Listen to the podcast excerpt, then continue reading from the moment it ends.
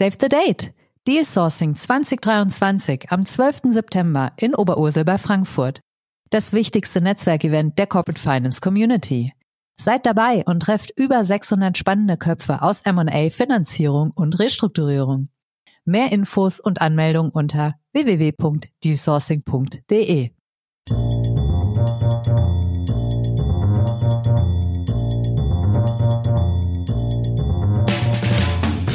What's up Corporate Finance? Der Podcast für die deutsche Corporate Finance Community mit spannenden Gästen aus der Banking-, Berater- und Finanzinvestor-Szene. Heute begrüßt euch Bastian Frien.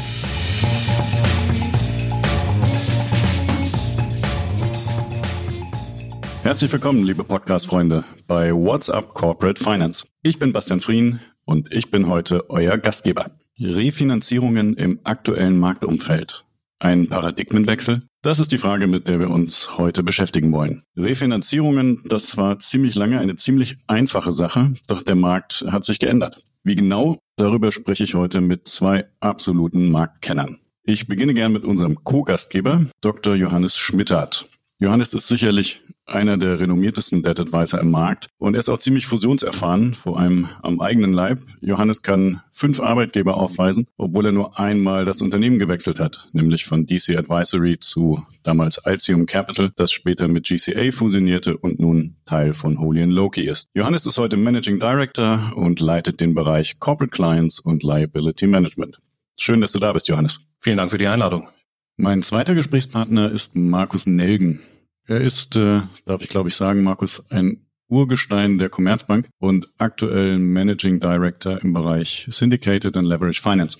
Außerdem ist Markus einer der ganz wenigen Banker, mit denen man genauso fundiert über klassische Finanzierung wie auch über Restrukturierung sprechen kann. Und wer ab und zu unsere Events besucht, der weiß, dass ich Markus sehr gern herausgreife, wenn niemand aus dem Publikum freiwillig etwas beiträgt. Ganz einfach, weil da immer etwas Vernünftiges kommt. Willkommen in der Runde, Markus. Ja, vielen Dank und ja, freue mich und äh, ich hoffe, die Fragen werden diesmal genauso spannend wie beim letzten Mal.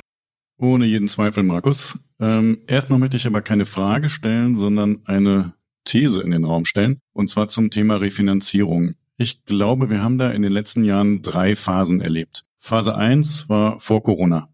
Da wurden viele Unternehmen von den Finanzierern mal geradezu bedrängt, vorzeitig zu finanzieren und oft einfach noch günstigere Konditionen mitzunehmen. Phase 2 war dann die Pandemie selbst. Da haben sich diejenigen versorgt, die mussten und konnten. Und das nicht selten mit staatlicher Unterstützung. Jetzt befinden wir uns in Phase 3 mit Inflation, stark gestiegenen Zinsen, mit Krieg äh, und generell höherer Unsicherheit. Und über diese Phase wollen wir heute sprechen. Aber zu Beginn erstmal, Johannes, ist das aus deiner Sicht eine sinnvolle Einteilung?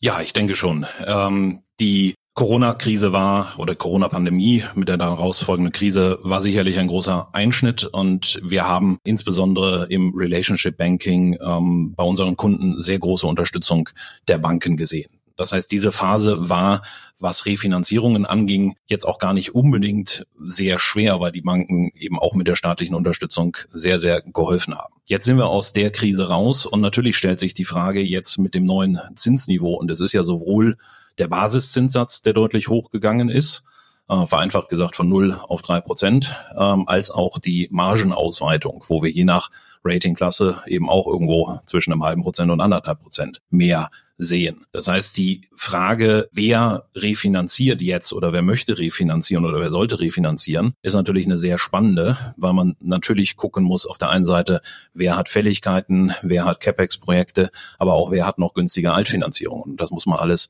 gegeneinander abwägen. Insofern sind wir gerade in einer sehr spannenden neuen Zeit, ja.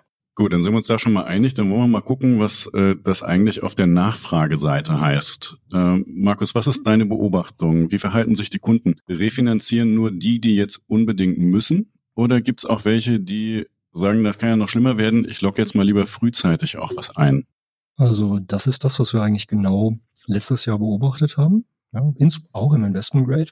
Kunden, die noch drei Jahre Restlaufzeit hatten, günstige Konditionen und trotzdem weil es eben dann möglich war, wieder auf 5, 5 plus 1 plus 1 gegangen sind. Im aktuellen Umfeld beobachten wir, ja, da gibt es eigentlich durch alle Kundenklassen hindurch, Nachfrage, man refinanziert, man geht das rechtzeitig an. Aber äh, der eine oder andere ist dann doch noch zögerlich, weil er eben sagt, jetzt gerade mit den aktuellsten Entwicklungen, Auswirkungen Credit Suisse, Silicon Valley auf die Margen, wo sie eben mal wieder kurz gepiekt haben, auf den Bondmärkten, Lohnmarkt ist ja mal etwas länger, sagen, hm, vielleicht warten wir noch ein bisschen ab. Ob das dann klug ist, muss man sich wirklich überlegen und es hängt natürlich auch wieder sehr stark ab davon, in welcher Ratingklasse bin ich. Bin ich Investment Grade, kann ich warten. Eigentlich haben diese Unternehmen immer Liquidität bekommen von den Banken. Wenn ich im Sub-Investment Grade bin, sollte ich mir das vielleicht wirklich angucken. Hat diese neue Phase das Relationship Banking auch wieder, ähm, ich will nicht sagen wiederbelebt, aber noch stärker in den Fokus gerückt? Also das schon, ja, weil die Banken eben wie in eigentlich jeder der vergangenen Krise ähm, sich natürlich schon unterschieden haben und die Kunden es auch wahrgenommen haben. Ja, ist das mein Kernmarkt? Wie sieht mein Portfolio insgesamt aus? Ja, ziehe ich mich da eher zurück oder fokussiere ich meine vorhandenen Limite, meine RWAs auf meinen zum Beispiel Heimatmarkt oder auf meine Kernmärkte? Und äh, dementsprechend haben damit auch die Kunden das wahrgenommen. Das heißt, das Relationship steht auf jeden Fall im Vordergrund. Und es wird auf der anderen Seite ähm, natürlich auch von den Banken, äh, denken wir zu Recht betont, ja, äh, in Krisenphasen muss dann natürlich auch, wie immer, aber nochmal verstärkt Risk und Return stimmen. Ja? Also Risk heißt, was ist mein Kunde mir bereit zu geben an Protection? Ja, wie sehen Verträge aus? Wie sehen Sicherheiten aus und dergleichen? Und dann auch mit dem Return. Und da ist dann wieder Relation. Was ist Relationship? Eine langfristige Beziehung, aber eine beiderseitige Beziehung dann sage, ja, du bist meine Kernbank oder ihr seid meine Kernbanken und äh, ihr habt dann am Ende auch eine overall anständige Return auf euer Risk, das ihr eingeht, durch Cross-Sell, durch Kapitalmarktmandate, whatever. Wenn ich daraus mal ziehe, dass Banken durchaus auch ihrerseits ein bisschen kritischer auf äh, Beziehungen gucken und auch etwas mehr einfordern, dann ist ja die Frage, Johannes, was heißt das für die Kundenseite? Ist der logische Schluss daraus zu sagen, naja, jetzt ist vielleicht der Moment, meinen Bankenkreis ein bisschen auszuweiten? Wir sehen das, wir sehen das bei ganz vielen Kunden und wir beraten auch tatsächlich in diese Richtung. Relationship Banken sind da, unterstützen die Kunden, aber man kann nicht fix drauf bauen. Wir hatten neulich einen Fall bei einem Kunden, der hat neuen Konsortialkredit abgeschlossen äh, und eine der Banken, die er für seine Kernbanken gehalten hat, hat sechs Monate später bei einer Akquisition nicht mehr mitgezogen, weil sie auf einmal eine andere Sichtweise auf die Branche hatten. Wir sehen immer wieder Auslandsbanken, die rein wollen in den Markt, die wieder rausgehen aus dem Markt. Insofern ist es schon wichtig, gerade auch in dieser Phase der, der Unsicherheit aus unserer Sicht, die, die Bankengruppe tendenziell eher größer zu halten. Man hat da natürlich das Problem mit Cross-Selling. Jeder will, jeder will genug Geschäft machen. Also irgendwo kommt man auch an seine Grenzen. Aber tendenziell, wenn man die Wahl hat, nimmt man eine Bank mehr oder eine Bank weniger mit in, in eine, in eine neue Finanzierung, würden wir aktuell immer sagen, lieber eine mehr. Okay. Seht ihr den Trend auch, Markus? Und ist das in eurem ja. Sinne? Also wenn ihr bestehende Bank seid, wahrscheinlich nicht. Wenn ihr eine Chance habt, reinzukommen, wahrscheinlich schon. Ja, natürlich. Das kann ich gar nicht anders beantworten. Ja. Ähm, wird es ein bisschen differenzieren. Also ich glaube, mehr ist da nicht immer der Schlüssel. Wir haben jetzt die eine oder andere Transaktion gesehen, die offensichtlich schwierig war und wo DebtAdvisor auch mitgeholfen hat. Aber äh, wenn ich dann eben äh, 20, 30, 40, 50 Institute anspreche, dann mache ich das nicht unbedingt besser. Ja? Wir sagen, eigentlich kommt es darauf an, die Vorauswahl zu treffen. Es fängt damit an, weißt du, Kunde, wie es eigentlich um deine Banken steht. Also hältst du die laufend informiert. Das ist ganz wichtig, um zu sagen, okay, die wissen, wo, de, wo man risikoseitig steht. Ja? Bin ich aber aktuelle Entwicklung über die Ausblicke up to date. Dann kann ich sagen, kann ich eine fundierte Risikoentscheidung treffen und sagen, okay, bist du dabei oder nicht? Und dann eben auch die Frage, bist du eigentlich zufrieden mit dieser Beziehung? Ja, das Thema Cross-Sell, Kapitalmarkt, also klassisches Corporate Banking Cross-Sell oder Kapitalmarktmandat, whatever. Also ist das ein rundes Paket für dich? Weil das ist die Grundlage für diese stabile, langfristige Beziehung mit der Haus- oder Kernbank. Und dann, wenn es man eben feststellt, okay, die Hauskernbanken lang nicht, dann muss ich gucken, okay, welche kommen denn in Frage? Wenn ich vorgearbeitet habe, auch da hatten wir kürzlich einen Kunden, der hat eben schon zwei, drei Jahre vor der Refinanzierung hat er angefangen, neue Banken onzuboarden, hat denen immer gesagt, naja, ihr müsst mich mal kennenlernen, ich versorge euch mit Infos, aber ist noch nicht so weit. Und da standen die tatsächlich parat und da konnte er dann auch austauschen. Aber auch da hatte sich sozusagen eine Vorbeziehung entwickelt. Und das ist halt ein unterschiedliches Herangehen als, naja, ich mach mal Rufer und ruf mal jeden an. Ne? Gut, aber das habe ich ja auch nicht gesagt. Ähm, okay.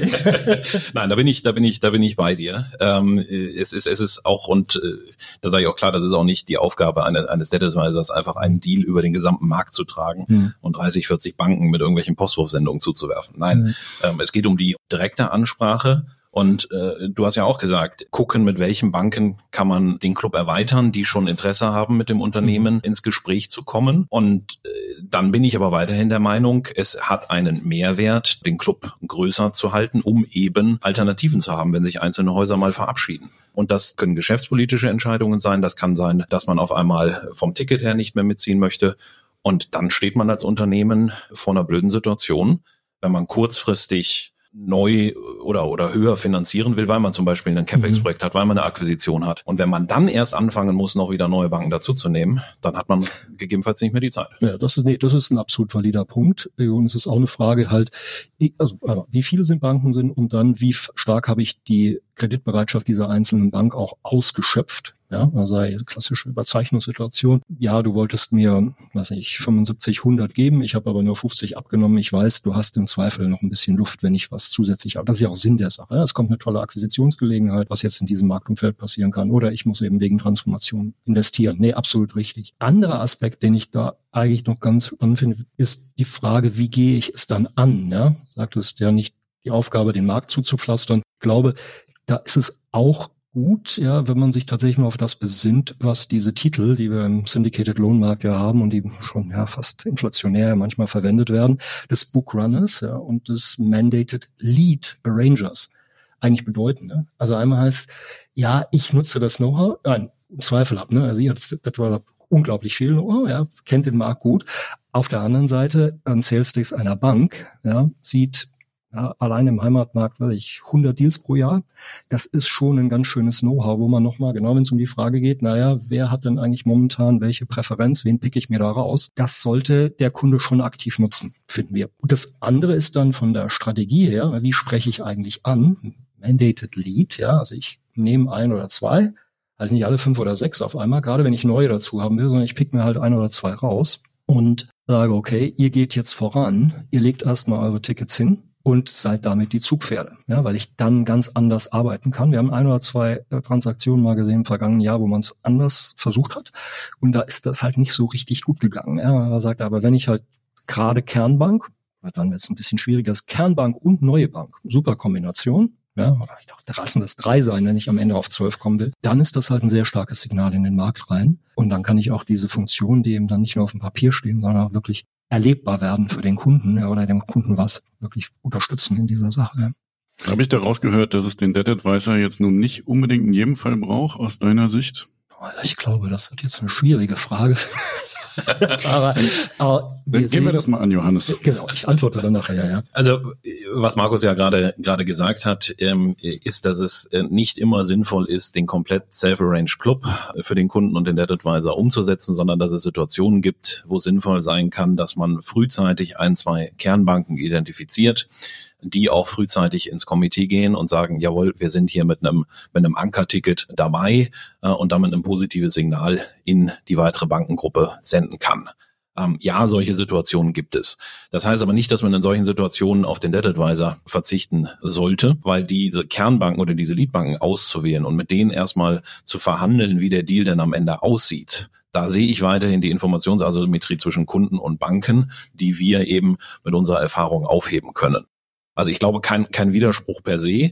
Natürlich ist die, ich habe jetzt keine Prozentzahlen, aber aus dem Kopf würde ich sagen, oder aus dem Bauch würde ich sagen, drei Viertel, 80 Prozent unserer Deals sind komplett self-arranged, dass wir alle Banken parallel in einen Club bringen. Aber es gibt diese Situationen, wo es tatsächlich sinnvoll sein kann, frühzeitig auch mit einem Debt Advisor dann noch wieder Leadbanken zu identifizieren und dann gemeinsam zu überlegen, äh, wen holen man jetzt noch weiter in den Club rein.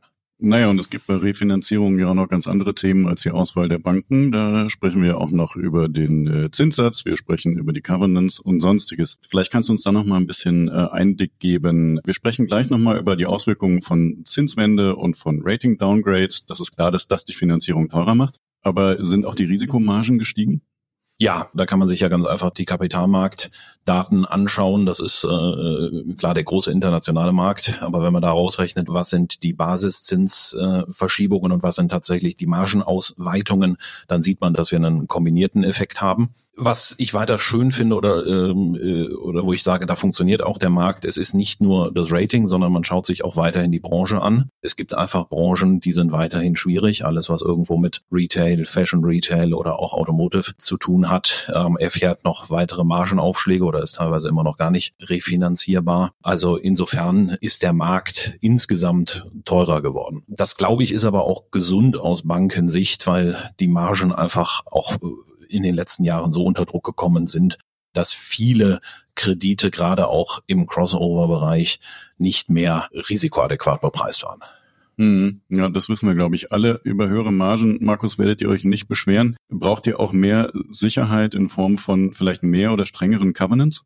Also da sehen wir schon, auch da viele Dinge sind ja durch die hohe Liquidität und gute Position der Kreditnehmer sehr aufgeweicht worden. Ja, viele Dinge sind aus dem Lever-Bereich rübergeschwappt in den Corporate-Bereich, den, also über den ich jetzt sprechen kann. Und da sagen wir, da ist es vielleicht gut, wenn eine gesunde Balance wieder gefunden wird. Ja, nicht alles, was für den super highly levered Private Equity internationaler Prägung passt, ist auch angemessen, einmal aus Bankensicht, aber auch nicht unbedingt nötig für den einzelnen Kunden. Ja, also sagen, ja, die Banken haben eben sicher zu einem LBO, allein dadurch, dass sie ja sehr viel kleinere Exposures relativ zur gesamten Finanzierung dieses Kunden haben, ja, eine andere Sichtweise darauf. Auch beim klassischen Corporate-Kunden sind die Haus- und Kernbanken hier nun mal der Anker der ganzen Finanzierung. Ja, beim großen Konsortialkredit vielleicht noch ein oder zwei andere Elemente, aber relativ ist das Bankenexposure zur Gesamtfinanzierungsbedarf sehr stark. Also brauche ich auch eine viel stabilere Partnerschaft und dann muss ich eben auch denken, ja, in eine faire Balance finden ja, Unternehmen sollen natürlich die nötigen Freiheiten haben. Auf der anderen Seite muss man sagen, äh, wenn es eben Entwicklungen gibt, oh, gerade bei Financial Covenants, dann sollte man sich auch rechtzeitig an den Tisch setzen. Ne? Früher im Seminar haben wir gesagt, naja, das ist ein zweiseitiges, so eine zweiseitige Verpflichtung. Ja, auch die Bank ist dann ja gezwungen zu reagieren und man reagiert dann besser mal früher, ja, guckt sich die Sache an. Aber es führt dann eben auch zu äh, frühzeitigen Gegenmaßnahmen, um eine Situation zu stabilisieren. Also wir sehen das eigentlich eher positiv. Jetzt nicht nur, gar nicht mal nicht nur für die Bank, sondern auch für den Kunden. Wir sagen, naja, äh, wir sind da gemeinsam in einem vernünftigen Korridor drin. Ja, die Entwicklung, dass man über auch jetzt die, die nicht finanziellen äh, Covenants intensiver reden muss, die ist, die ist sicherlich da. Ich stelle aber auch bei den Banken immer noch, und das finde ich sehr gut, ähm, Gesprächsbereitschaft fest. Also es ist nicht so, dass man per se jetzt sagt, wir müssen alles äh, rigider und äh, strikter formulieren, weil die Märkte äh, eben entsprechend sind, sondern wir sehen immer noch die Möglichkeit, mit den Banken gute Gespräche zu führen. Wenn der Kunde sagt, ich hätte gerne an den Punkten Flexibilität, dann kann man drüber reden. Das hat dann vielleicht Auswirkungen an anderer Stelle. Und es hängt natürlich auch weiterhin, müssen wir nicht drum herum reden, davon ab, wie viel Wettbewerb hat man. Ähm, wenn man eigentlich drei, vier Banken mehr hat, als man braucht, dann sind die Diskussionen aus Kundensicht natürlich weiterhin viel einfacher zu führen, als wenn man gucken muss, dass man den Club überhaupt noch zusammenbekommt. Hm, hat sich denn da im Bankenmarkt was verändert? Wir sehen ja durchaus, dass äh, große Investmentbanken den Mittelstand mal wieder für sich entdeckt haben. Ist das spürbar? Ja, Wobei ich da differenzieren würde, den Mittelstand, wenn mittelfristig irgendwelche Kapitalmarktgebühren im Raum stehen. Dann sind die Investmentbanken sehr, sehr interessiert und dann ist es auch möglich, von denen die Bilanz einzufordern. Wir raten bei jedem Kunden stark davon ab, äh, eine Investmentbank einfach nur so mit dazu zu nehmen und Gespräche zu führen und den gleichzeitig nicht irgendwie auf was abzuverlangen. Ähm, und da sind inzwischen auch wieder anständige Tickets in äh, Clubs möglich. 30, 50 Millionen, je nach Unternehmensgröße, können die mitbringen, wenn eben zum Beispiel ein IPO oder eine Anleiheemission äh, im Raum steht. Und dann sollte der Kunde das auch nutzen, weil das ist Liquidität, die im Zweifel seinen Club dann voll macht. Kommen wir nochmal auf das Thema Absicherungsbedürfnis zurück. Über Covenants hatten wir eben gesprochen, ähm, Markus. Da wollt ihr als Bank im Prinzip die Möglichkeit, rechtzeitig einzugreifen, wenn es in die falsche Richtung geht. Wie sieht's konkret mit dinglichen Sicherheiten aus? Äh, kommt das ein Stück weit zurück oder mögt ihr das immer noch nicht? das nicht mögen, weiß ich, das würde ich jetzt glaube ich nicht so bestätigen können.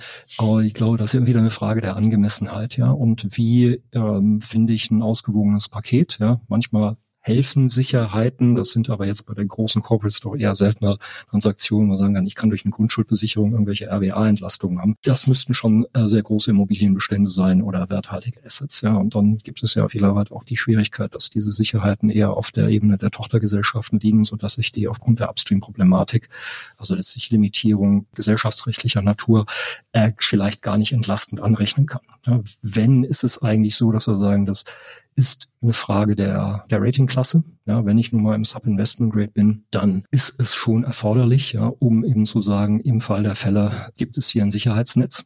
Ja, komm, wir setzen uns ja auch nicht ins heutzutage nicht mehr ins Auto ja, ohne Airbag und ordentliches Gutsystem, ja, äh, sondern man sagt, okay, für den Fall der Fälle habe ich was was mich absichert. Ob das dann Realsicherheiten sind, das ist vielleicht wirklich eher im unteren Investment Grade, äh, Sub-Investment Grade dann der Fall. Und das ist sehr einzelfallbezogen. Aber per se jetzt zu sagen, ähm, es gibt ja jetzt einen, einen lauten Ruf nach, äh, nach Sicherheiten, das sehen wir nicht. Auch per se halt mit den ganzen Krisen, die wir in den letzten Jahren erfahren haben, beiderseits, äh, wird man sicher sagen, da wo ich im Sub-Investment Grade mich finde, da wird das Thema Sicherheit natürlich aufgebracht. Das ist aus Kundensicht ja auch nicht immer negativ. Wenn er dafür eine Struktur bekommt, die ihm an anderer Stelle äh, Flexibilität gibt, ähm, dann sind Sicherheitenpakete auch sehr häufig ähm, sehr sinnvoll. Man sollte nur immer auch den nächsten Schritt im Blick haben und überlegen, was für weitere Finanzierungsinstrumente möchte man denn äh, gegebenenfalls nutzen. Und da muss man bei besicherten Strukturen dann eben aufpassen, dass man dann nicht komplett refinanzieren muss, sondern eben auch andere Instrumente in eine solche Struktur mit aufnehmen kann. Das wird häufig nicht gemacht, so dass man dann eben vor der Situation steht, äh, ich muss die ganze Struktur wieder anfassen. Ähm, und das ist etwas, wo wir auch mal Wert drauf legen. Ja, gut, ich glaube, das ist dann einfach äh, solide Handwerkskunst, dass man sagt, also ich glaube, wenn jetzt angesprochen wird, wir gehen vom momentanen Crossover, wo wir halt noch Sicherheiten stellen müssen, aber mit einer klaren Perspektive in die Transaktion rein, äh, sagen, in zwei, drei Jahren sind wir wieder schuldscheinfähig. Ah, dann wollen wir aber nicht den ganzen Konsortialkredit wieder aufmachen. Aber da sagen, naja, da findet man schon Lösungen, dass man eben Sicherheitenfreigaben mit einbaut von vornherein, sagt, wenn ich in diese Phase reinkomme, sei es gemessen an wieder sehr soliden Finanzkennzahlen oder auch per se dem Nachweis, ich kann überhaupt eine Refinanzierung machen, vielleicht habe ich ja jetzt einen Termloan drin, weil ich sonst keinen Zugang hatte zu Mitteln, dann werde ich diesen Termloan ablösen und das Bankenexposure reduzieren. Das ist ja auch mal eine Frage, wie viel bin ich, wie viel bin ich exponiert gegenüber dem einzelnen Kunden, gerade im Crossover, das Sub-Investment-Bereich und brauche dafür aber die Sicherheitenfreigabe. Also ich würde tendenziell nicht eine Schwierigkeit geben, das wirklich auch zu erreichen, auch dokumentär vorab. Ob das dann hinterher wirklich so sinnvoll ist, die Klausel reinzuschreiben, äh, das wird sich dann weisen, aber ist absolut in Ordnung. Typischerweise wird der Kunde, wenn er dann soweit ist, ja eh sagen, also den Kreditvertrag mit all den Klauseln, die ich in der Crossover Sub-Investment Grade Situation um, ähm, zugestanden habe, weil meine Banken das nun mal brauchten, äh, den werde ich vielleicht sowieso dann neu auflegen. Also das muss man aber per se, glaube ich, ist das jetzt kein so großes Problem. ja, wobei, wobei ich tatsächlich über die andere Richtung gesprochen habe. Also ich bin bei dir, wenn man sich nach oben arbeitet mhm. im Rating, dass man dann irgendwann Sicherheiten freigibt, ist wahrscheinlich unwahrscheinlicher, als dass man sagt, dann packe ich das ganze Ding nochmal mhm. an und mache einen Investment Grade ja. ähm, Kredit raus. Mir ging es eher um die Variante, man ist weiter im Sub Investment Grade. Es geht noch weiter runter. Okay, das ist nee, ja, ja, ja, oder oder man bleibt konstant und mhm. sagt sich, ähm, ich möchte zum Beispiel äh, ein anderes Kapitalmarktinstrument, den High Yield Bond oder ein B-Loan mhm. mit dazu nehmen, oder ich möchte einen, einen Debtfonds in die Struktur nehmen und wenn dann die Sicherheiten so abgeschlossen sind, dass man diese Instrumente eben nicht mit reinkriegt, dann ja. muss man auch wieder alles ja, aufmachen. Ja. Ne? Also das ist natürlich, okay, das ist dann advanced äh, Handwerkskunst, ja. Da muss man dann genau gucken, sagen, okay, habe ich letztlich ein Sicherheitenpaket, das per se den Gläubigern, den verschiedenen äh, Finanzinstituten, aber eben vielleicht auch Investoren offen steht. Um, that's defined. Und dann sagen wir, okay, und da könnt ihr dann im Rahmen wahrscheinlich wieder irgendwelcher Finanzkennzahlen, könnt ihr genau. das nutzen, mhm. aber auch umverteilen. Ja, ich glaube, die echt knifflige Frage, die man halt beantworten muss, ist dann, was, wenn dann eine Krise kommt, ja, und dann sagt, ja, frisches Geld kriege ich aber nur noch auf Super Senior Basis. Und ich sagen, da muss ich letztlich schon auch darauf achten, dass das geht. Mal auf da, wo ich einen Konsortialkredit habe und auch eine vernünftige Basis in so einer Situation dann noch agieren zu können, wird man typischerweise auch Lösungen finden. Also das haben wir selbst gesehen in, in schwierigsten äh, Situationen mit, äh, mit Schuldscheinen, ja, wo man aus dem Investment Grade runtergerutscht ist in Sub-Investment Grade und sagen musste, jetzt muss ich aber besichern. Wir sind über Schuldscheine gestolpert, die hatten dummerweise eine harte Negativklausel. Also nicht mehr Gib anderen, gib ja. mir, gib anderen keine Sicherheiten, es sei denn, du gibst mir sie auch, sondern der zweite Teil fehlt einfach. Selbst das hat man dann hinbekommen, um so denn eine klare Banken oder eine starke, klare äh, Bankenführungsgruppe da war, die gesagt hat, wir lösen das Problem, wir geben euch Super Senior Geld. Im Übrigen werden wir alle gleich behandelt und äh, gleich besichert mit dem bestehenden Paket. Also das ist dann am Ende dann doch immer lösbar, aber natürlich besser, wenn ich es vorab irgendwo geregelt habe oder es zumindest mitgedacht habe, wenn ich die Finanzierung aufsetze. Na, da haben wir doch eigentlich die Lösungsansätze für Unternehmen, die sich im Rating äh, verschlechtern, schon besprochen. Bleibt noch die Frage, ist das überhaupt ein Thema? Also Markus, beobachtet ihr äh, tatsächlich auf breiter Front äh, Rating-Downgrades? Also da müssten wir, müsste ich jetzt meine Risikokollegen fragen, um da eine Aussage zu treffen. Generell über den Markt hinweg, was wir jetzt so beobachten, also gerade auch in dem Segment, dem äh, wir mit unserem Team die Kunden unterstützen dürfen. Ja, das sind ja eher die besonderen Situationen, ja klar, da gibt es äh, Downgrades. Ja.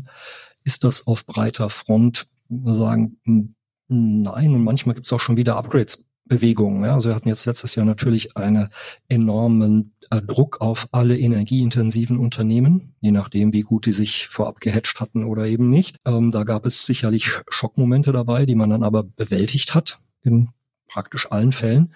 Und inzwischen sind wir schon wieder da, dass man sagt, naja, das hat sich eigentlich schon wieder entspannt und äh, es gibt schon wieder ein Upgrade. Ja. Also das ist etwas, was man nicht, nicht pauschal beantworten kann. Und da, wo es eben ein Downgrade gibt, äh, ja, und je nachdem, wohin das Downgrade geht, äh, muss ich dann eben andere Antworten finden. Und da kommen wir vielleicht auch zu dieser Ausgangsfrage zurück, also Paradigmenwechsel und so. Dann sagen, ja, ist das, ist das im Markt so per se, wenn wir sagen, die Liquidität ist einfach weniger geworden, oder der Druck, die Liquidität anzulegen. Ja. Und äh, wenn ich dann eben im unteren äh, Sub-Investment Grade bin, dann muss ich eben sehr genau hingucken, wie refinanziere ich mich und wann refinanziere ich mich. Und da sollte man wirklich sagen, ja, momentan ist äh, die Situation ja nicht schlecht. Heilmärkte sind wieder auf, da geht wieder was. Per se haben die Banken Liquidität zur Verfügung. Dann sollte ich das vielleicht jetzt tun. Äh, denn wenn wir was gelernt haben aus den letzten weiß nicht, wie lange müssen wir jetzt zurückkommen? Fünf Jahre kann man jetzt schon fast sagen, ist, dass es einen Haufen Ereignisse gibt, mit denen so letztlich keiner gerechnet hat. Ja, sei es Pandemie, sei es kriegerischer Konflikt, äh, sei es daraus ausgelöst einen enormen Anstieg der Energiepreise. Wir reden wieder über Inflation und, und richtige Zinsen ich muss einfach vorbereitet sein. Ja, und ich kann eigentlich nicht abwarten, äh, wenn ich per se äh, in einer Situation bin, wo ich nicht mich 100% darauf verlassen kann, dass ich jederzeit Finanzierung bekomme. Sprich, ich bin ganz klar Investment Grade. Wir sind damit zwar wieder bei der Frage auch äh, von ganz vom Anfang, aber wenn wir da vielleicht noch einmal kurz nochmal drauf eingehen. Ähm, ich glaube, die spannende Frage ist tatsächlich, wer muss oder wer sollte jetzt ähm, refinanzieren? Also wie weit schaut man nach vorne, was, was Fälligkeiten angeht? Und, und ich bin völlig bei dir, die, die äh, Märkte waren wahnsinnig volatil in den, in den letzten ähm, Quartalen, so dass wir bei unseren Kunden tatsächlich aktuell die Tendenz sehen, man schaut 18 bis 24 Monate nach vorne. Und wer in diesem Zeitfenster Fälligkeiten hat, macht sich aktuell sehr intensiv Gedanken. Das heißt nicht, dass jeder sofort einen Prozess anfängt. Ähm, aber wir sagen, sei vorbereitet, guck, dass du die Unterlagen entsprechend vorbereitet hast, dann Informationspaket, um jederzeit handeln zu können sei es um an die internationalen Kapitalmärkte zu gehen, High-Yield-Anleihe etc., oder sei es um mit Banken ähm, entsprechend in den Dialog zu gehen. Ähm, und natürlich gibt es dort Fälle, Markus, du sagtest es gerade auch, wo die Profitabilität jetzt wieder sich erholt und wo man genau schauen muss, wann ist der richtige Zeitpunkt, wann hat man wieder so viel EBTA etc. erreicht, dass man sagt, jetzt ist der richtige Zeitpunkt. Gleichzeitig aber auch immer die Fälligkeiten im Auge behält. Was ist, wenn die Märkte dann mal wieder zugehen, wenn wieder irgendein externer äh, Schock kommt? Ähm, wie viel Zeit habe ich dann noch? Wie viel Zeit habe ich dann noch für einen Plan, Plan B und einen Plan C? Also insofern die Aussage, wer nicht refinanzieren muss, macht es aktuell nicht, muss man man insofern äh, hinterfragen, wo, ab wann muss man denn? Ähm, und äh, da ist es nicht irgendwo wie früher vielleicht mal, naja, in einem Jahr habe ich eine Fälligkeit, sondern ich glaube, man schaut inzwischen tatsächlich anderthalb bis zwei Jahre nach vorne. Ja, ich hatte jetzt sogar gesagt, also je weiter und man sich auf der, auf der Ratingskala bewegt, vielleicht sogar drei Jahre nach vorne. Ne? Ähm, das ist ja das, was wir eigentlich typischerweise beim High Yield sehen. Ja? Also der High Yield Emittent ist normalerweise, ja, so wie das Instrument angelegt ist, ja, auch gut beraten, naja, also nach der Hälfte der Laufzeit, fünf Jahren, eben zweieinhalb Jahre, ja, maximal drei Jahre, aber dann eben noch zweieinhalb Jahre Restlaufzeit, da dann wirklich auch schon sich um die Refinanzierung zu kümmern. Ne. Das ist natürlich momentan nicht einfach. Wenn ich den alten äh, High Yield zu hm, vier Prozent gemacht habe und der neue kostet jetzt neun, dann ist das natürlich ganz schön tough. Aber äh, auf der anderen Seite muss man sagen, wenn wir äh, sehen, letztes Jahr war eben der Markt auch mal über längere Zeit geschlossen. Und äh, ist es dann immer die Frage, welche Alternativen habe ich denn dann? Ja, wir sehen den einen oder anderen, der tatsächlich dann sagt, auch ähm, zu der Banken kommt sagt, kann ich da auch mal andere Instrumente nutzen? Kann ich den Bankenmarkt temporär nutzen? Aber da muss man sagen, das kann klappen. Das ist dann aber sehr stark eine Frage, wo hat sich das Unternehmen ratingtechnisch, nicht nur aus Agentur, sondern auch aus Bankensicht hin entwickelt? Und äh, wie groß ist eigentlich die Aufgabe, die es da zu lösen gilt? Ja, es gibt da ja noch eine andere Finanzierergruppe, die hast du, Johannes, nur einmal ganz kurz erwähnt. Da würde mich schon interessieren, ob für die nicht ein Fenster aufgeht. Also einerseits möglicherweise über äh, die Kapitalmarktseite, wo es auch sehr teuer geworden ist, sodass Debt Funds möglicherweise mit ihrem Pricing dann auch wettbewerbsfähig sind. Andererseits haben wir ja durchaus auch gesehen, du hast ein Beispiel genannt, Johannes, dass Banken sich durchaus auch mal aus Kundenbeziehungen zurückziehen, ob das jetzt eine Einzelentscheidung ist oder eine Portfolioentscheidung. Also meine Frage ist, geht da tatsächlich ein Segment Segment auf für Debt Funds, dass die nutzen können? Oder sind die gar nicht in der Lage, das zu machen, weil sie im Moment ja auch selber eher auf der Bremse stehen? Ich denke, da müssen wir tatsächlich differenzieren, in welcher Ratingklasse und damit also in welchem Margensegment befinden wir uns. Wir haben gerade über, über High-Yield-Anleihen gesprochen. Da sind wir sicherlich ähm, äh, in dem Bereich, wo die Debtfonds theoretisch aktuell mitspielen können. Also bei Coupons von, von neun bis zehn Prozent. Da ist dann also implizit die Marge irgendwie bei sechs, sieben. Das ist der Bereich, wo die Debtfonds könnten.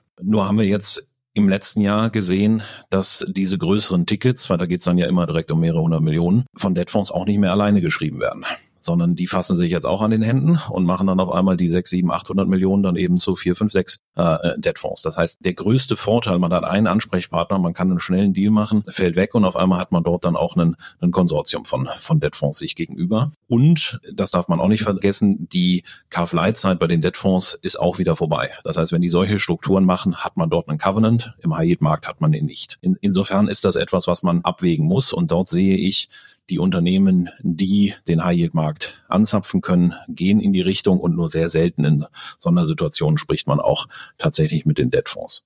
Sind wir in einer, ich sag mal, Margenklasse eher drei vier Prozent, ähm, ähm, also ich sag mal gesunder Crossover, können die Debtfonds aktuell nicht mitspielen. Äh, da gibt es sehr wenige, die tatsächlich unter ihre sechs sieben Prozent aktuell gehen gibt aber noch eine dritte äh, Situation und das ist, glaube ich, das, wo es aktuell sehr spannend wird. Ähm, ich nenne das hybrides Kapital. Unternehmen, die, und das sind dann insbesondere dann eben Familienunternehmen und weniger die, die ähm, die eine größere Akquisition haben, die ein CapEx-Projekt vor sich haben, selbst aber kein Eigenkapital einschießen wollen oder können. Die Senior-Banken sagen, wir gehen bis zu einem äh, gewissen Level mit und dann entsteht eben noch eine Lücke. Und dort spricht man dann eben sehr intensiv mit den sogenannten Special Sits Fonds. Und da haben wir einige, einige Fälle, die wir gerade eben mit diesen Häusern diskutieren, wo der Businessplan das hergibt, dass man sich eben auch Kapital reinholt, wo dann die Marge eben vielleicht auch 11, 12, 13 Prozent ist oder noch ein Equity-Kicker, man damit aber das Wachstum finanziert. Also das, wo man vielleicht früher auch gesagt hat, hol den in Minderheitsgesellschaft da rein, was ja auch immer von der Corporate Governance sehr schwierig ist und wo auch tatsächlich von den Finanzinvestoren wenig Interesse aktuell ist, in Minderheiten reinzugehen,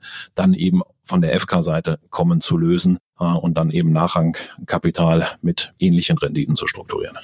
Ja, also das ist eine spannende Entwicklung. Wir haben es bisher halt nur im Corporate-Bereich äh, nur extrem selten gesehen. Ja, kommt mal vor beim Owners Buyout, also beim CapEx-Projekt ist es uns jetzt, glaube ich, noch gar nicht untergekommen, ja, aber typischerweise sind es Buyout-Situationen und äh, sagen, also das waren jetzt irgendwie, wenn wir zusammenrechnen, im letzten Jahr vielleicht drei, ja, jetzt also in dem kleinen Ausschnitt, den wir hier sehen, ja, aber das ist eben, das ist einmal immer wieder das Renditeproblem gewesen, ja, dass die Anforderungen der, der Fonds, die aus dem LBO herauskommen und da ihren Schwerpunkt haben, äh, vom normalen Corporate, solange die Bankenliquidität so hoch war, eben nicht ähm, erfüllt werden mussten. Und äh, die Situation gerade, äh, wir es Potenzial eigentlich sehen würden, ja, bei kleineren äh, Corporates, die eben nicht an den High-Yield-Markt können, weil sie einfach nicht das Volumen haben. Auch da ist man seltsamerweise immer nicht zusammengekommen. Ja? Gibt immer mal wieder überlegen, aber es gibt eben eine große Schwierigkeit, das irgendwie die, das, das, das Buy-in von beiden Seiten äh, zu bekommen. Ja. Einmal auf der Seite des, des Kreditnehmers, ja.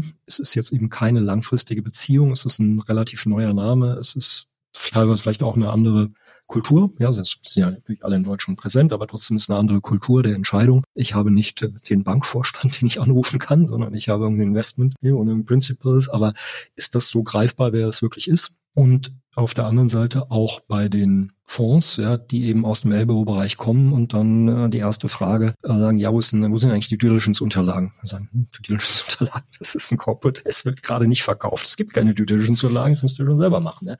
Inzwischen hat sich das bei einigen gebessert, ne? die haben wirklich starke Teams, aber das ist halt, das ist halt, per se könnte das eigentlich gerade, wenn wir jetzt über diesen Hybrid-Teil sprechen oder was man früher mal vielleicht Mezzanin nannten, noch besser natürlich, wenn es EK-Charakter hat für die Banken, dann hilft es ja auch tatsächlich im Rating. Ja, also Mezzanin hilft es ja nicht richtig, aber das das könnte schon eine sehr äh, fruchtbare Zusammenarbeit sein. Wir sehen es halt. Aber vielleicht entwickelt sich der Markt da noch hin. Gucken wir mal.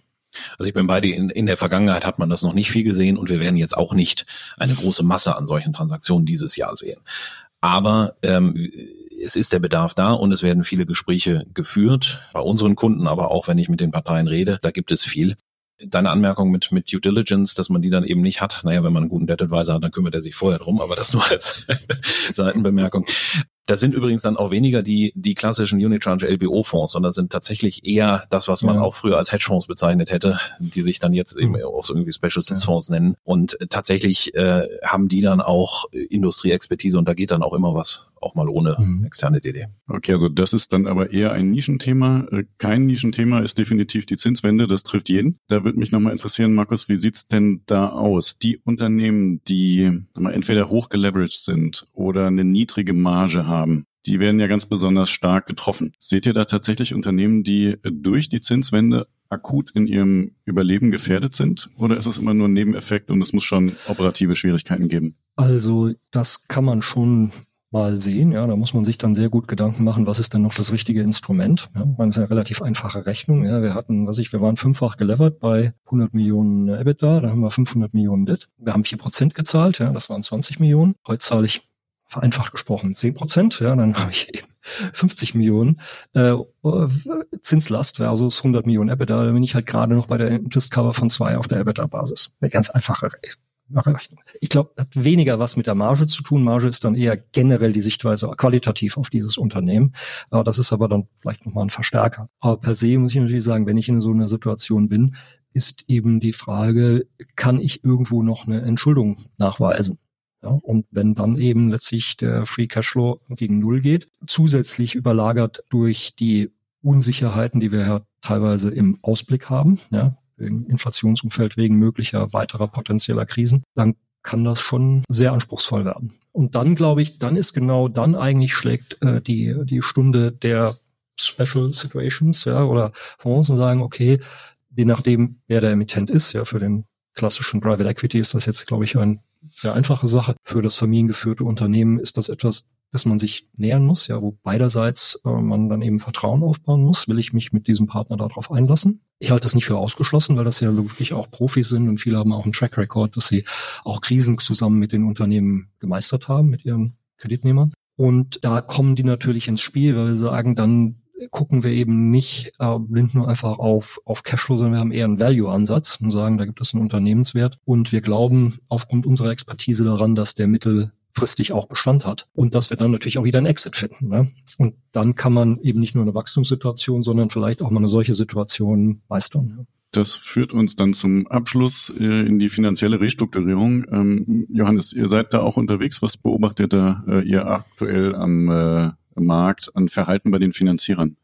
Also zum einen haben wir tatsächlich ja immer noch keine große Restrukturierungswelle. Es gibt einzelne Branchen, jetzt hat es gerade die Immobilienbranche ziemlich zerlegt, äh, wo sehr, sehr viel zu tun war. Alles, was mit, mit Retail äh, zu tun hatte, äh, war eigentlich auch schon in den letzten Jahren einmal durchrestrukturiert. Also insofern sehe ich noch nicht eine Situation, wo Banken, Restrukturierungsabteilung absolut überfordert sind und Kredite sehr stark nur noch abstoßen, äh, um sich dann auf die wenigen Fälle zu konzentrieren, die sie abarbeiten können. Ich glaube, das ist viel befürchtet worden. Das sehen wir aber noch nicht. Wir sehen gerade auch weiter äh, im Corporate-Bereich große Unterstützung auch von den Lead-Banken.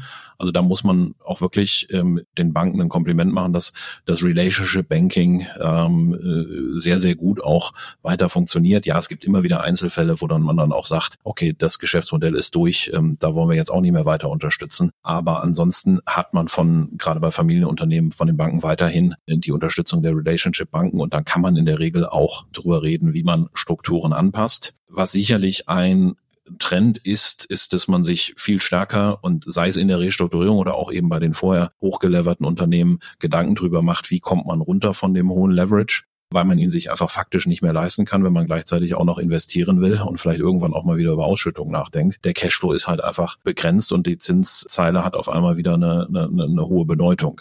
Also der, der Mittel, die mittelfristige Entschuldung ist nochmal deutlich stärker, auch bei den Unternehmern selbst ins Bewusstsein gerückt, dass man einfach auch ja, sagt, ich, ich möchte nicht mehr so viel Zinsen zahlen. Äh, das, äh, das Geld kann ich auch äh, anderweitig besser einsetzen und daneben guckt, wie kriege ich die Verschuldung runter. Markus, du sitzt selber auch in einigen Restrukturierungen mit drin. Was ist dein Eindruck? Sind die Finanzierer nervöser geworden oder Business as usual? Also innerhalb der Restrukturierung wahrscheinlich Business as usual für die Restrukturierung. Also ich kann das eigentlich, glaube ich, recht weitgehend bestätigen, ja. Ähm, die äh, Restrukturierungsabteilung haben ja nun äh, jede Menge Erfahrungen sammeln können, ja, ähm, auch wie man äh, mit bestimmten Situationen umgehen muss. Ja, wie sind Schuldscheine in der Restrukturierung? Wie ist es zusammen mit alternativen Investoren zu arbeiten, die in Restrukturierungen reingekommen sind? Und per se ist es immer so, solange das Business Model hält, findet man irgendeine Lösung. Ja, das heißt, ja, man muss strecken, es ist nicht einfach. Ja, manchmal, einige Kunden sind ja von einer Krise in die nächste reingeraten und äh, trotzdem haben immer wieder beide Seiten eine Lösung gefunden. Man muss auch sagen, die Unternehmen sind, muss sagen, viel agiler geworden. Also gerade die, die jetzt krisenerprobt sind, äh, jetzt in die, was ich, dritte, vierte, manchmal fünfte Krise, je nachdem, welcher Branche ich bin, ja, jetzt zurückgerechnet seit Finanzkrise, aber das, die Erfahrung ist ja noch da in den Unternehmen. Äh, wie reagiere ich? Ja, wie schnell muss ich reagieren? Wie scharf muss ich reagieren? Das heißt, da wird auf der operativen Seite dann tatsächlich auch erkannt, äh, dass die Notwendigkeit da ist zu handeln. Und auf der anderen Seite auch auf der Finanzierungsseite sehen, ja, da muss man dann eben durch, äh, da muss man bestimmte Zugeständnisse machen auf beiden Seiten. Und am Ende finde ich da eine Lösung, um das Unternehmen über diese Zeit hinweg zu tragen. Ja, überstehe ich eben diese zwei, drei extrem, ich meine manchmal vier oder fünf Jahre Restrukturierungsperiode, um dann wieder refinanzierungsfähig zu sein. Und auf der anderen Seite eben auch die Einsicht, bei den Unternehmen oder den Eigentümern, die dahinter stehen, ja, ich muss entschulden und das heißt eben im Zweifel auch mal, dass ich eine Sparte verkaufen muss. Muss ich halt machen, um dazu kommen, weil momentan eben der Spartenwert glücklicherweise positiv ist und zu einer Entschuldung beiträgt. Also der Multiple der Sparte ist höher als der Debt Multiple, der drauf liegt. Das ist immer noch ganz hilfreich, logischerweise. Und das wird aber auch getan. Und wenn man eben solche soliden Pläne ausarbeitet, dann ist auch die Unterstützung da. Und das auf Seiten der Banken, glaube ich, wird das unverändert. Grosso modo konstruktiv und sauber unterstützt jeder, beide Seiten hat mal ihre Themen, natürlich, die muss man, sind keine einfachen, keine einfachen Situationen, aber am Ende klappt es dann meistens doch. Ne? Kein Podcast äh, zum Thema Finanzierung kommt äh, noch ohne das Thema Nachhaltigkeit aus. Auch dieser Podcast nicht. Ähm, mal vor fünf Jahren werden typischerweise die Unternehmen ihre letzte Finanzierung abgeschlossen haben, die jetzt refinanzieren. Da war das Thema schon da, aber es war noch lange nicht so massiv da wie heute. Ähm, Johannes, was ist deine Beobachtung in den aktuellen Refinanzierungen? Wie wichtig ist ESG? Es ist sehr wichtig. Eigentlich möchte fast jede Bank irgendwelche Regelungen im Kreditvertrag anlegen. Entweder man baut eben direkt äh, das äh, KPI-abhängige Ratchet mit rein oder man nimmt eben die Sprachklausel mit auf, dass man das in den nächsten sechs bis zwölf Monaten einbaut. Also das, das Interesse ist, ist da sehr groß, eben entsprechend äh, den Stempel sich draufsetzen zu können. Das ist sicherlich positiv, ähm, wenn man es jetzt mal gesellschaftlich sich anschaut, dass es dort in die richtige Richtung geht. Äh, ich glaube, wir haben noch einen sehr weiten Weg mitzugehen, dass es tatsächlich die Unternehmen bewegt, größere Änderungen vorzunehmen, ähm, weil eben die, die Stellschrauben mit den wenigen Basispunkten im, im Margin Ratchet immer noch so gering sind, dass das für die Unternehmen ganz nett ist, aber es jetzt auch nicht so ganz so schlimm wäre, wenn man mal einen, äh, einen KPI nicht erreicht. Also ja, hoher Stellenwert, Auswirkungen auf tatsächlich die CO2-Reduzierung äh, oder die sonstigen äh, Themen, die man da hat, halte ich immer noch für sehr begrenzt. Ja, also rein technisch kann man da, glaube ich, nicht widersprechen. Ja. Ähm, per se ist es ja wichtig, dass überhaupt mal so ein Signal drin ist. Ja. Aber das Rating hängt ja nicht 100 Prozent von ESG ab, sondern es sind sehr viele andere Faktoren. Ja. Insofern finden wir das sehr, sehr gut, dass es eben diese Elemente überhaupt mal gibt. Und wir sehen das ganz klar, den Trend dazu, dass wir das eigentlich bei jeder Finanzierung auf jeden Fall ansprechen. Und die meisten Unternehmen es auch aktiv einfordern. Ja, sie möchten es auch machen, sie möchten sich dem auch unterwerfen. Und immerhin ist das ein Incentive. Ja. Äh, wichtiger aber ist die Frage der, der Nachhaltigkeit für die eigentliche Kreditentscheidung.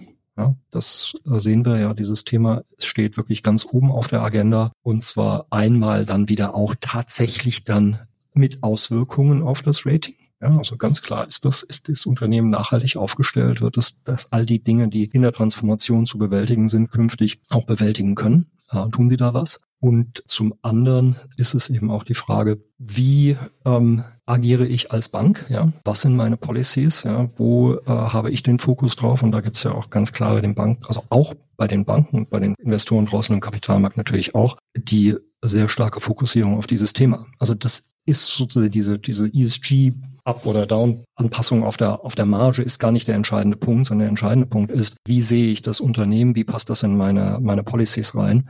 Und da werden wir sicher über die nächsten Jahre noch eine starke äh, Verstärkung sehen, ja, auf die, auf das Fokus auf dieses Thema. Und wir hatten ja sozusagen als Nebeneffekt jetzt der Energiekrise äh, sozusagen schon einen Test, wie das eigentlich aussieht. Ne? Weil wer war betroffen? Ne? Alle die, die von Öl und Gas abhängig waren, insbesondere von Gas, also CO2 ausgestoßen haben. Und die hatten einen wahnsinnigen Schock erlebt äh, bezüglich der Preise, die sie bezahlen mussten, damit unmittelbar eine Ratingauswirkung. Also wir sagen, ja, das ist so vielleicht so ein kleiner Vorgeschmack auf das, was da kommen mag.